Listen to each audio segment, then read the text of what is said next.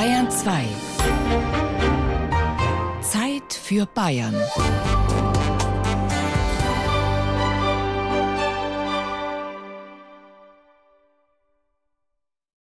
Wo die Ideen wachsen. Wo die Ideen wachsen. Wo die Ideen wachsen. Wo die Ideen wachsen. Wo die Wo die Ideen Ideen wachsen. wachsen. Wo die Ideen Ideen wachsen. wachsen. Wo die Ideen wachsen. Wo die Ideen wachsen.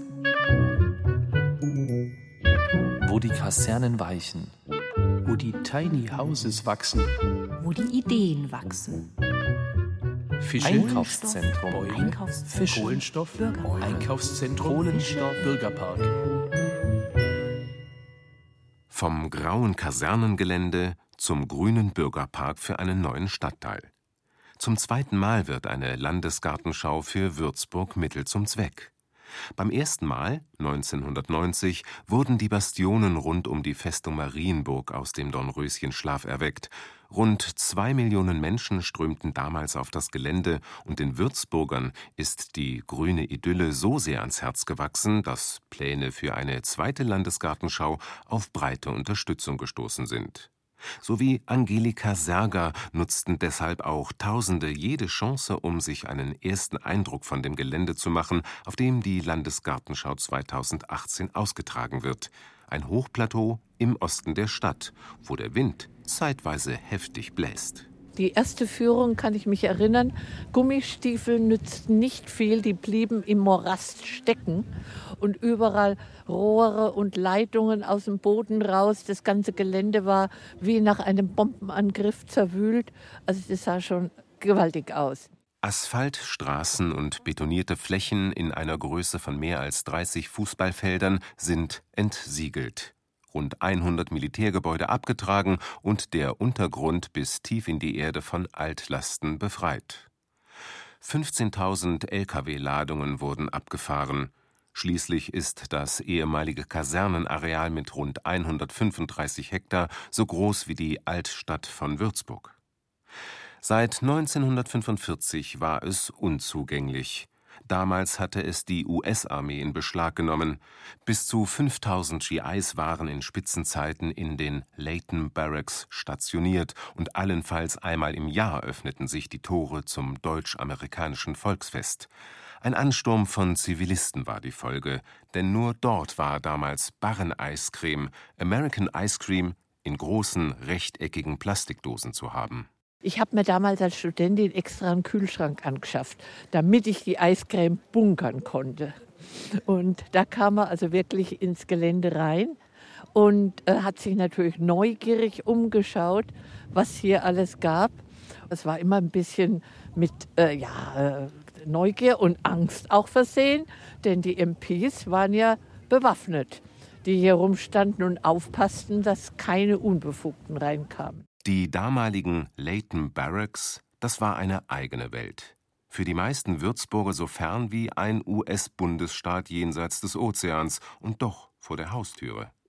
So ist es auch dem Würzburger Lokalhistoriker Roland Flade ergangen. Natürlich war ich auf dem deutsch-amerikanischen Volksfest mal gewesen und ich kannte auch einen amerikanischen Offizier, der mich mal zu einem Barbecue da in seinem Offiziershäuschen eingeladen hat in einem Sommer. Aber ansonsten wusste ich von der Geschichte nichts. Und das Spannende war herauszufinden, dieses Gelände, was für die meisten Würzburger praktisch überhaupt nicht existiert hat, was ja auch in den letzten Jahren von den Amerikanern hermetisch abgeschlossen wurde. Und dann war es Baustelle, konnte man wieder nicht rein.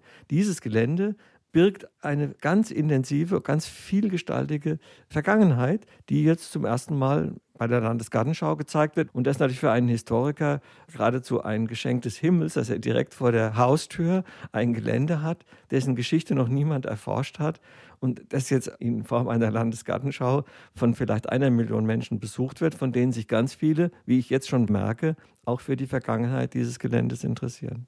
Hubland, das ist der alte Flurname für das Plateau über dem Maintal, das die US-Armee bis 2008 mit den Leighton Barracks belegt hatte. Eine der 15 Stelen, die Roland Flade für das Gelände mitgestaltet hat, lässt das multimedial wieder lebendig werden.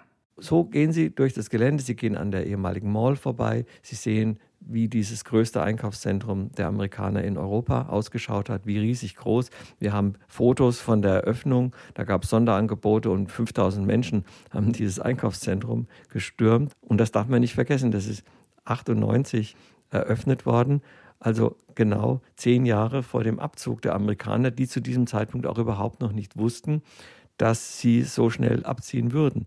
Zehn Jahre später ist von dem 10.000 Quadratmeter großen Einkaufseldorado der US-Soldaten nur noch der ehemalige Eingangsbereich übrig.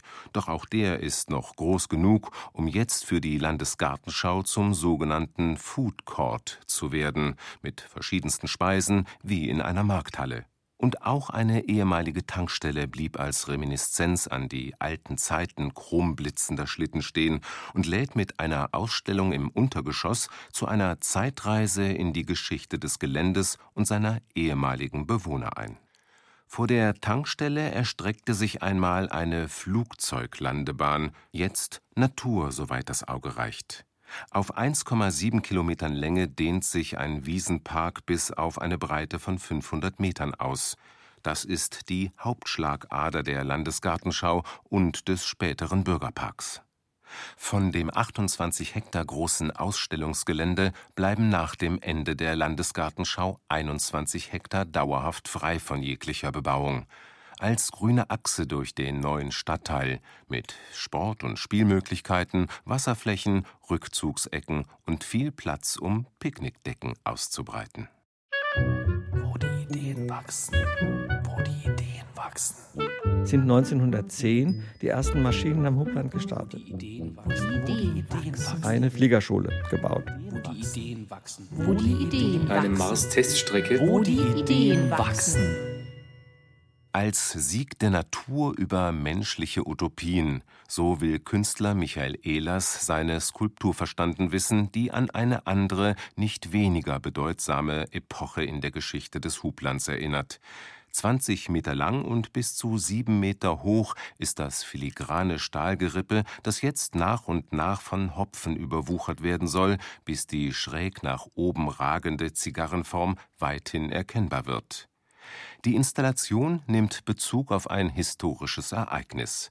1939, fünf Wochen vor Ausbruch des Zweiten Weltkriegs, hatte Graf Zeppelin II. das größte Luftschiff aller Zeiten auf dem Hubland festgemacht. Doch dem Brummer gingen zarte Falter voraus.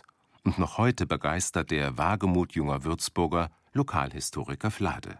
Aus Sperrholz und ein bisschen Blech und Leinwand haben die Flugzeuge zusammengebastelt. Und schon sieben Jahre nach dem ersten Flug der Brüder Wright in Amerika, das war 1903, sind 1910 die ersten Maschinen am Hubland gestartet. Von Würzburger jungen Männern. Und da beginnt die Fliegergeschichte des Hublands. Und so hat unter anderem eben auch der Leo Lentner, nachdem in Würzburg ja auch eine Straße benannt ist, der hat dort oben einen Flug 1913 gestartet, ist runter zum Sanderasen geflogen, also wo damals das große Volksfest, das Kiliani-Volksfest war, und auf dem Rückflug abgestürzt. Mit einem französischen Fliegerkollegen. Und das ist für mich so bezeichnet. Ein Jahr vor dem Beginn des Ersten Weltkriegs fliegt ein Würzburger, junger Mann, vielleicht 20 war der, mit einem noch jüngeren Franzosen, die waren Freunde, hatten die gemeinsame Leidenschaft für das Fliegen und stürzen gemeinsam ab. Ein Jahr später ist eine solche Freundschaft undenkbar. Das Hubland wird bis 1918 zum Kriegsgefangenenlager. Bis zu 6000 Soldaten, vorwiegend Franzosen, werden hier interniert. Und mit der Fliegerei ist es zunächst einmal vorbei. Nach dem Ersten Weltkrieg durften ja Deutsche zunächst mal keine Motorflugzeuge haben und erst recht nicht fliegen. Und als dann die Alliierten dieses Verbot gelockert haben, 1922, 23, 24, wurde am Hubland eine Fliegerschule gebaut. Die war überregional bekannt. Das war nicht eine kleine Klitsche. Es gibt ein historisches Foto, das zeigen wir auch in der Ausstellung. Die hatten 15 Lehrflugzeuge. Also das sind Flugschüler aus ganz Deutschland gekommen, um in Würzburg das Fliegen zu lernen. Gestern Doppeldecker, heute Raumfahrt. Einen sogenannten Marsgarten hat Grünplaner Christian Loderer in die neue Landesgartenschau integriert. Fasziniert von dem, was sich heute in unmittelbarer Nachbarschaft auf dem ehemaligen Kasernengelände tut, das einmal Fliegerhorst war. 40 Hektar und damit ein Fünftel hat die Universität Würzburg erworben. So konnte sie den bestehenden Campus am Stadtrand erweitern. Unter anderem ein Mars-Roboter ist dort in Entwicklung. Da gibt es auch so eine kleine Mars-Teststrecke und da sind wir eigentlich drauf gekommen, dass wir gesagt haben, das müssen wir auch unbedingt rüberbringen, auch auf der Landesgartenschau.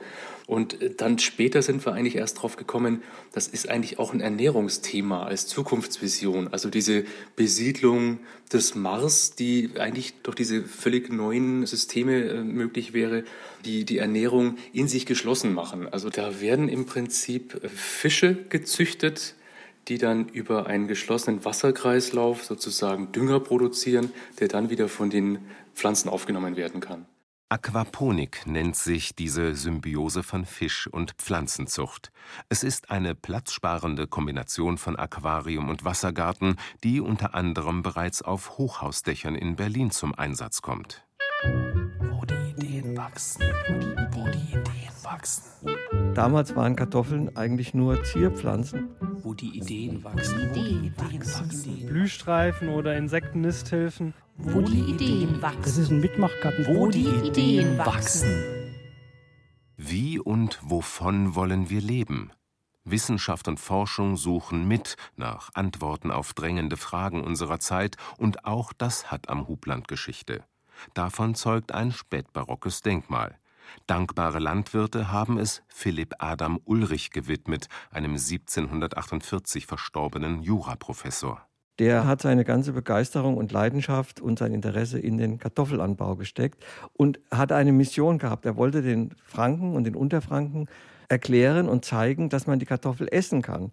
Denn damals waren Kartoffeln eigentlich nur Zierpflanzen. Man hat sie wegen ihrer schönen Blüten angepflanzt, auch in herrschaftlichen Gärten.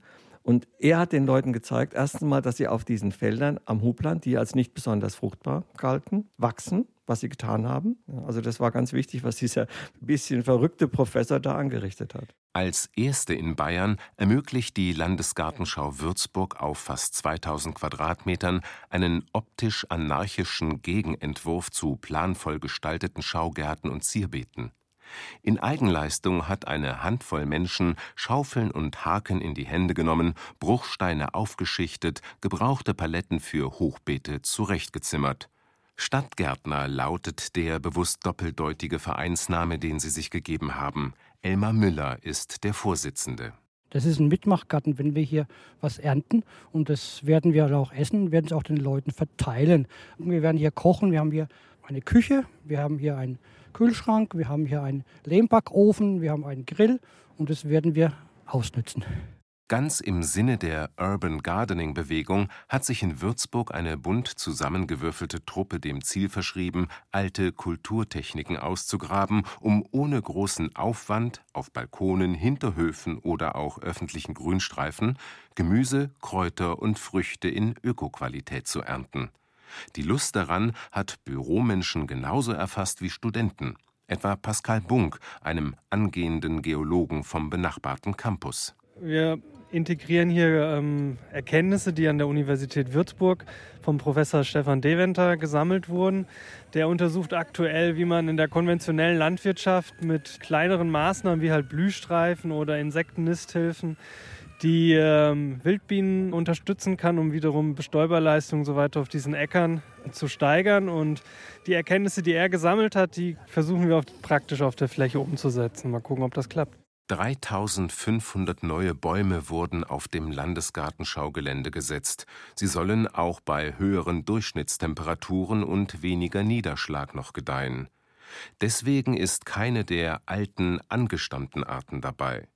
Wie sehr Städte aber gerade in Zeiten des Klimawandels auf Bäume angewiesen sind, will Christian Hartmann wissenschaftlich fundiert vor Augen führen, ein Geologe, der an der Universität Würzburg auf dem Gebiet der Klimatologie promoviert. Also wir messen einmal, wie viel Flüssigkeit braucht der Baum, wie viel verdunstet durch das Blattwerk die Informationen laufen am Gartenschaugelände auf einem Monitor zusammen, und hier will Hartmann auch erstmals für alle sichtbar belegen, welche Kühlleistung Bäume erbringen können. Für den Laien, damit es etwas einfacher zu verstehen ist, haben wir das auch nicht in unseren Forschungseinheiten gemessen, sondern Kühlleistungen in Kühlschränken, dass sich das der Autonormalverbraucher auch leichter vorstellen kann. Auch der Beitrag der Bäume zur Luftreinhaltung wird optisch einprägsam dargestellt. Dazu wird millimetergenau erfasst, um wie viel der Baum dicker wird.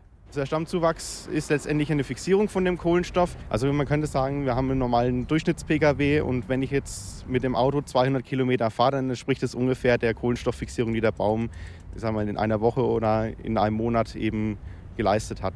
Wenn der Baum genug Kohlenstoff binden kann, ist das natürlich auch gut für unsere Umwelt. Dadurch wird auch genug Sauerstoff freigesetzt und je mehr Biomasse der Baum speichert, desto weniger ist natürlich auch in der Atmosphäre drin. Wo die Ideen wachsen, wo die Ideen wachsen. Wir werden Studenten haben, wir werden Senioren haben. Wo die Ideen wachsen, wo die Ideen wachsen. Diese Hangarhalle wird also ein Einkaufszentrum. Wo die Ideen Man muss sich einfach reduzieren. Wo die Ideen wachsen. Ist das Leben in Städten in Zukunft auf Gedeih und Verderb an Verdichtung und Flächenfraß gekoppelt? Immer größer, immer höher hinaus? Genieße das Land, doch besitze es nicht, sei mit Entschlossenheit, was du bist, vereinfache dein Leben, tu, was du wirklich liebst, schrieb bereits vor 150 Jahren der amerikanische Schriftsteller und Philosoph Henry David Thoreau. Schreinermeister Alexander Ilk hat diesen Appell auf seine Weise umgesetzt. Der 55-Jährige vom Deggenhauser Tal am Bodensee entwirft und baut sogenannte Tiny Houses, transportable Fertighäuser, die so tiny, also so klein sind, dass sie auf einen Sattelschlepper passen, aber modernsten Komfort an Bord haben und hochwertig verarbeitet sind. Wenn heute eine Familie ein Haus baut, dann muss es immer Küche, Essen, Wohnen und was weiß ich was sein. Für eine Weile, wo man, wo man im Prinzip Familie ist, für zehn Jahre ist das okay und dann braucht man es nicht mehr, dann braucht man ein kleines Haus.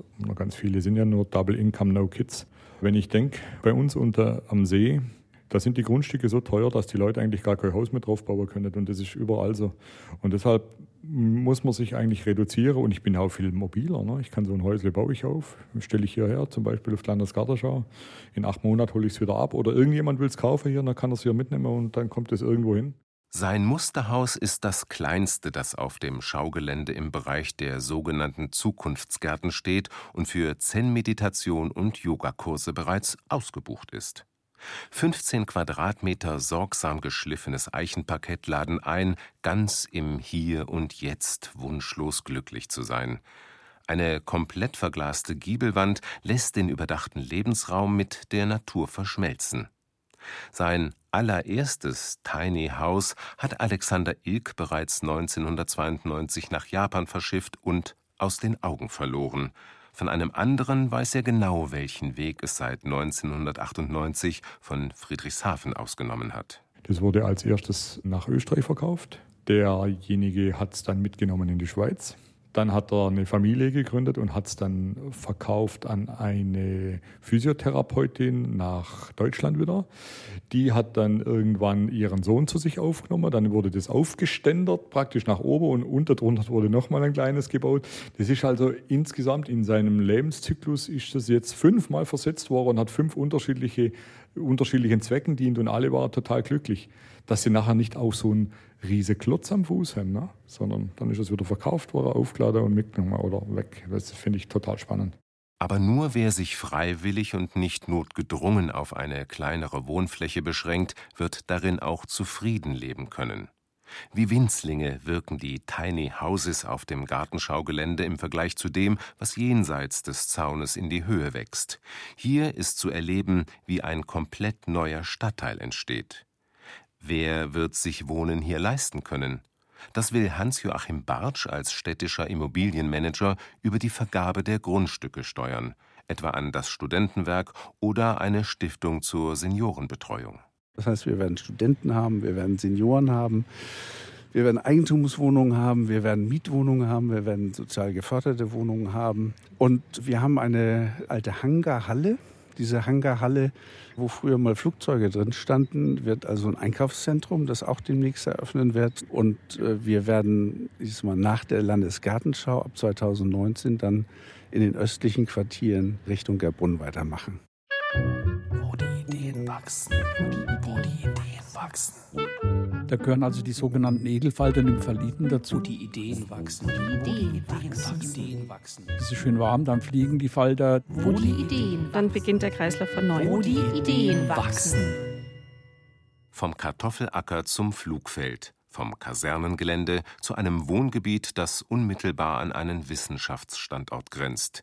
Die Universität Würzburg, das Bayerische Zentrum für angewandte Energieforschung und fast in Sichtweite ein Neubaukomplex der Hochschule für angewandte Wissenschaften.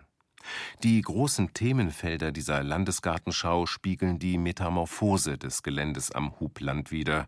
Bis 7. Oktober steht es nun im Zeichen des Schmetterlings. Ein stilisierter Falter prägt das Logo dieser Landesgartenschau, denn wie kein anderes Lebewesen kann der Schmetterling so viele Erscheinungsformen annehmen. Wo anfangen, wo aufhören, fragt sich Bettina Alzheimer, Biologin beim Bund Naturschutz in Würzburg. Wir fangen mal beim Ei an, aus dem sich die Raupe entwickelt. Die Raupe, die sich dann in verschiedenen Häutungen dann auch immer wieder vergrößert und auch da schon die Erscheinungsbild ändern kann, bis zu der Puppe, die letzte Häutung. Da denkt man, es ist so ein Stillstand, aber gleichzeitig passiert in der Puppe ja die größte Verwandlung schlechthin zum Falter. Aus dem, wie gesagt, Puppe schlüpft der Falter wieder heraus, der dann erst in seinem Lebenszyklus dann sich wieder verpaart, wieder Eier ablegt und dann beginnt der Kreislauf von neuem. Einer von rund 200 Ausstellern auf dieser Landesgartenschau im Zeichen des Schmetterlings ist der Bund Naturschutz und er widmet sich dem Falter auf besondere Weise. In einer begehbaren Voliere werden sich heimische Arten bestaunen lassen. Dafür sorgen Ehrenamtliche wie Wolfgang Piepers und ernten dafür in Fachkreisen jetzt schon Bewunderung weil eben diese natürlichen Lebensbedingungen schwerer nachzubilden sind, als es bei Exoten sind. Bei Exoten genügt eigentlich ein Warmhaus, sage ich mal so, wie das ja auch öfters in botanischen Garten manchmal stattfindet. Da kann man dann die Puppen aussetzen, es ist schön warm, dann fliegen die Falter, die Leute sind froh, sie können sie sehen. Das ist bei heimischen Schmetterlingen nicht ganz so einfach. Da gehören also die sogenannten Edelfalter, Nymphaliten dazu, also das Tagpfauenauge dazu oder der kleine Fuchs, um nochmal zwei Beispiele zu nennen. Die sind auch noch relativ in großer Zahl in der Natur zu finden. Die leben ja alle fast an Brennnesseln sind also leicht zu züchten und bleiben auch stationär, wenn man ihnen die entsprechende Nahrungspflanze bietet. Wenn man also einen großen Schmetterlingsflieder einpflanzt, dort bleiben die dort und da kann man sie dann auch so wunderschön sehen. Und bis auf das Ei, das mit bloßem Auge nicht zu sehen ist, zeigt der Bund Naturschutz auch die anderen Entwicklungsstadien des Schmetterlings gegen gefräßige Feinde, raffiniert getarnte Puppen und dann auch schillernde Raupen. Sie lassen sich beim Fressen zusehen und Dabei will der Bund Naturschutz eines deutlich machen: In der freien Natur droht den Schmetterlingen die Nahrung auszugehen, so wie den anderen Insektenarten auch. Seit 1989 wird die Zahl der Insekten wissenschaftlich erfasst. Bis heute ist sie um 79 Prozent zurückgegangen das ist in den heutigen aufgeräumten Gärten, dass die Raupen keine Futterpflanzen finden oder auch in der Landwirtschaft bei uns zu viel Glyphosat ausgebracht wird, sodass auch an den Feldrändern zum Beispiel kein Unkraut wachsen kann, was wieder Nahrungspflanze für die Raupen sein kann. Dann können wir auch keine Schmetterlinge haben. Und die Schmetterlinge sind einfach bestäubende Insekten auch. Das muss man wirklich berücksichtigen, dass sie auch dazu beitragen, unsere Kulturpflanzen zu bestäuben. Und tatsächlich werden drei Viertel unserer Kulturpflanzen von Insekten bestäubt. Und insofern ist es auch ein Teil unserer Nahrung Nahrungsgrundlage. Mit speziellen Blühmischungen macht der Bund Naturschutz Beete zu einer Art Landebahn für Insekten. Es ist ein augenzwinkernder Rückgriff auf die Geschichte der Fliegerei am Hubland, aber auch eine der möglichen Antworten auf die Grundfrage dieser Landesgartenschau. Aus verschiedensten Blickwinkeln fordert sie zum Diskurs auf, sucht nach Lösungsmöglichkeiten. Wie kann Urbanisierung im Einklang mit Ökologie gelingen? Oder ganz einfach, was blüht uns morgen? Wo die Ideen wachsen. Wo die Ideen wachsen. Wo die Flugzeuge weichen. Wo die Schmetterlinge wachsen. Wo die Ideen wachsen. Fische, Einkaufszentrum, Einkaufszentrum, Fische, Kohlenstoff, Bürgerpark. Einkaufszentrum, Kohlenstoff, Bürgerpark.